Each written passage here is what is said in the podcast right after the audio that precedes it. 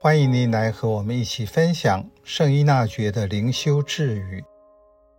四月一日，那些优雅和浮华的人，应交以看清自我和一切优越感，先于自身的刻苦。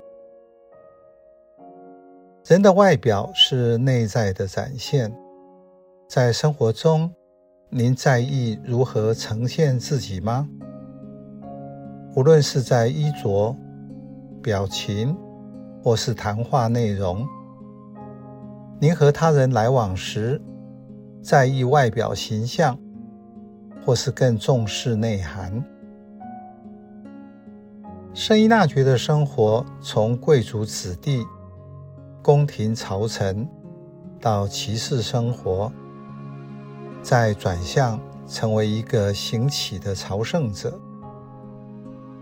他走过各种身份的历程，在蒙莱莎十一个月的苦修后，在信仰的皈依中，他对于刻苦有了新的概念，更重视内在的放下自我及优越，比身体的守斋刻苦重要。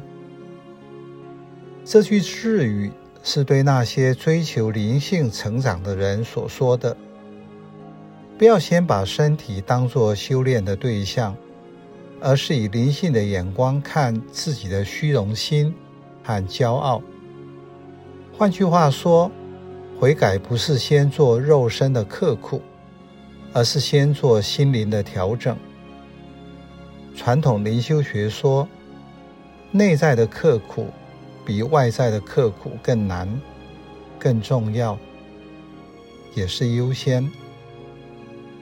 因此，灵性生活的成长是从内在的心思开始，不是从肉身的刻苦开始。出发点对了，自我调整或改变就会自然。当自我对抗减少，生命内涵就转化了。神操的原则与基础说明一切。要回到墓地，在此基础上，才能看到什么是帮助，什么会带来妨碍。所以，圣依纳爵在这里强调，要先做好内在的克制虚荣，胜于外在的守斋。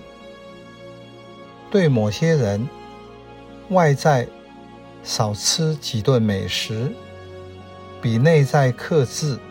少买一个名牌包要容易多了，所以只做外面一点肉身的小刻苦，但内心的态度没有改变，贪婪、骄傲、自大仍然控制着人心，那么就是换汤不换药。